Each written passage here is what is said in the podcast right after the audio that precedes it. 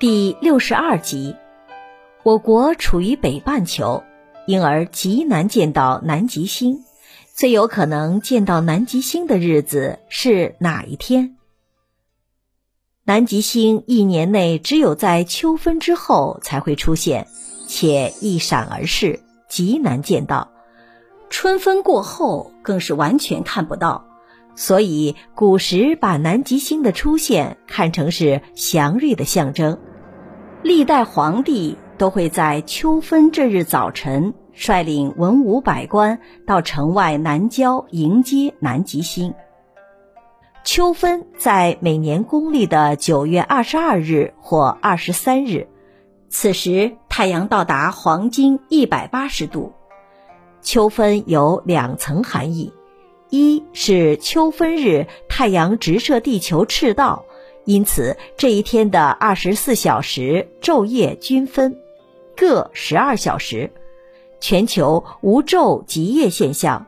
秋分之后，北极附近极夜范围渐大，南极附近极昼范围渐大。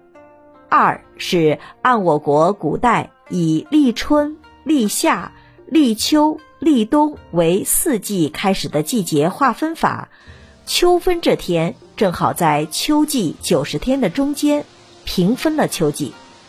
秋分有三候：初候雷始收生，二候蛰虫培护，三候水始和。古人认为雷是因为阳气盛而发生，秋分后阴气开始旺盛。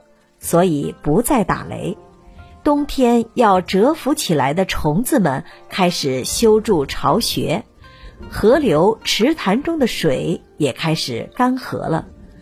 秋分时节，我国长江流域及其以北广大地区均先后进入秋季，日平均气温都降到了二十二摄氏度以下，北方冷空气团开始具有一定的势力。大部分地区雨季刚刚过去，正是秋高气爽、丹桂飘香的好季节。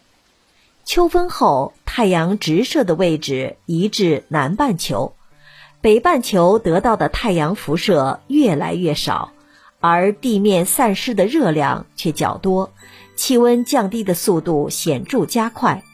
农言说：“一场秋雨一场寒。”而在东北地区，降温早的年份里，秋分见霜已属平常。在西北高原北部，气温已降到了零摄氏度以下，已经可以看到雪花漫天飞舞、大地银装素裹的壮丽景象。您刚才收听的是《节日节气中华文化十万个为什么》同名图书。由中华书局出版，演播刘新宇。